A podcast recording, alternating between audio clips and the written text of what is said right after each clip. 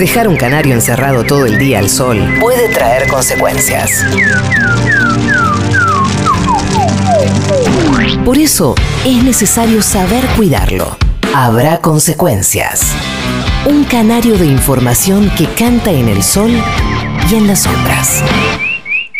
Yo dije que tenía 83, este, porque eso es lo que circulaba en otros lados. Hay, otros lados donde dice que en realidad tenía 89, porque era del 9 de julio del 29, o sea, estaba a punto de cumplir 90 años. Digo, bueno, datos que, que difieren. Este, yo, yo admito, este, tengo que poner esta advertencia previa, digo que nunca, nunca conseguí comprar este, lo, que, lo que iba por ese lado, a pesar de que, por un lado, por generación este, correspondía hasta, hasta físicamente estaba cerca del cine continental de Flores, que estaba en Carabobo al 900, creo, yo vivía en Boyacá 400, así que estaba 13 cuadras teóricamente.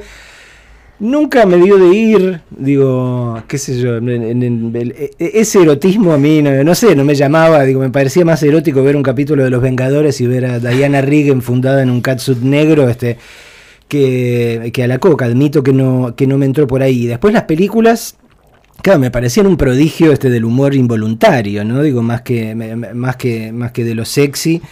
Eh, me parecía que era así como camp, ¿no? Digo, como, como ver este, la serie vieja de Batman, ¿no? Esas cosas que, que te hacía me reírte porque más bien tenía que ver por el lado de, lo inverosímil eh, y del mal gusto, ¿no? Y ayer me, ponía a ver determinados fragmentos y también me, me conflictó un poco, digo, porque qué sé yo, un fragmento de carne, por ejemplo, en el cual, o sea, la violan, este, y, digo, qué sé yo, esto era cine erótico, digo, este, digo, esto ha calentado a más de una generación, ¿no? Sí. Eh, el hecho también de que, de, que el amigo Armando Bo eh, armase todas estas películas e hiciese a su mujer revolcarse con su hijo, este, me, me ponía en un morbo medio extraño también.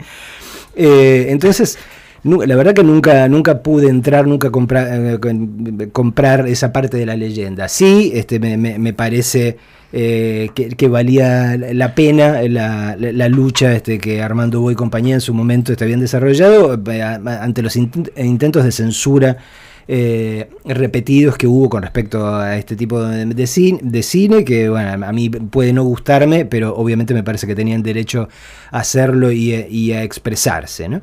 Eh, eh, chicas, no sé cómo ustedes ven, ven este costado. Flor dijo una diva ayer.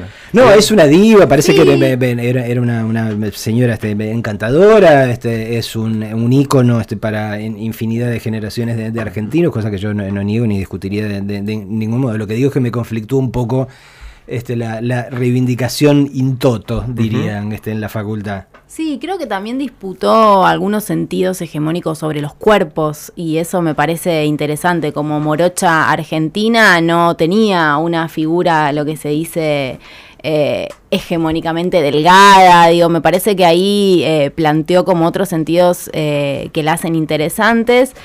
también Cristina la había colocado en ese salón de los ídolos y las ídolas populares, que creo que no existe más, lo habrán desmantelado, ¿no? no sé, hubo varios que desmantelaron, pero, pero formaba parte de esa constelación de ídolas populares. Tiene una anécdota que ayer leía, que la compartía Camila Sosa Villada, la escritora, que cuando Florencia de la B tenía que hacer su cambio de identidad y creo que tenía un conflicto en relación a su apellido. Ella le dijo, yo le doy mi apellido, que use mi apellido.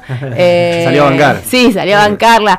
Entonces, eh, me parece que, es una, una personaje para tener ahí en la constelación de ídolas populares. usaba el apellido materno, ¿no? Sí. era el apellido de su madre, no de su padre. Sí, con respecto a, esta cuestión, digamos, que, que, entra en cierta tensión sobre el rol de ella como mujer y demás, es interesante destacar algo que ayer destacó Fernando Martín Peña, quizás uno de los mayores conocedores del cine argentino, que es que Sarli entendió perfectamente cómo era el negocio. Y ella era coproductora y copropietaria de todas las películas que filmó con mm. Armando Bo. ¿sí? No era simplemente la estrella de la película, sino que ella era dueña de sí misma. y eso en esa época era doblemente. no era víctima. Exactamente. y eso es súper interesante. Eh. y, y, por otro lado, eh, para quienes recordamos eh, esas películas que por momentos se volvían medio delirantes y se perdía el guion y todo eso, recomiendo muchísimo un documental que hizo hace unos 10 años Diego Curubeto sobre Sarli, que se llama Carne sobre Carne, donde reconstruye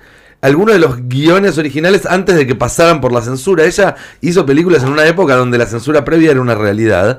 Y, realmente muchas de las cosas que no se entienden en las películas era porque las recortaban escenas y secuencias enteras. Y quedaba, y, quedaba absolutamente descolgada. Ella de repente estaba en el medio del campo y aparecía en el medio de la ciudad y no se entendía por qué. Y no es porque no importaba el guion, porque era solo una excusa para mostrarla a ella, sino porque eso pasaba por las tijeras de la censura oficial y quedaban absolutamente eh, destruidas las películas en ese sentido. Me acuerdo también, hay un libro muy bueno también de Diego Curubeto que explica además del de, detalle también del, documental y yo lo relaciono mucho con el cine de Ras Meyer, lo del Exploitation, sí, tenía algo, con otro, claro, con, el estilo de, personajes como Tura Satana, como cierto, medio border, pero heroínas. Sí, sí, sí, eh, un, empoderamiento. en el marco de otra época. Son mujeres como del futuro y que tampoco se puede leer el pasado con el paradigma que hoy rige un montón de cuestiones, entonces me parece que, son personajes interesantes para, para pensar en esas contradicciones y tensiones y, tenerlas también ahí, ¿no? Recuerdo eh, a comienzos del gobierno de Alfonsín, este, cuando para hacer una nota para un programa de televisión que se llamaba Cable a Tierra, eh, fui a lo que había sido este, el, ente de censura en, el Instituto del Cine.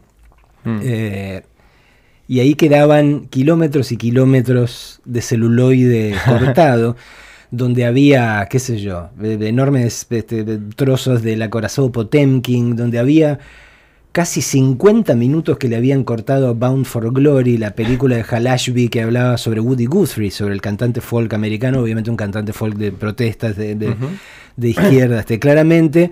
Eh, donde había entero un, episodio de esas pelis italianas de la época que venían, este, que eran así como sketch aparte, que, era, que se llamaba Amigos Míos, y era un, episodio este, con un milico italiano, que en el día de, que iban a hacer eh, el desfile, como el 9 de julio acá, el, día del desfile militar, eh, y estaba listo, todo empilchado con sus medallas, qué sé yo, y se iba al baño antes de que empezara el eh, el, desfile y cuando tiraba el botón se le caía una medalla en el mm. medio de la merda. ¿no? Entonces todo el sketch era Hugo Toñazzi tratando de rescatar la, la medalla en el medio de la merda.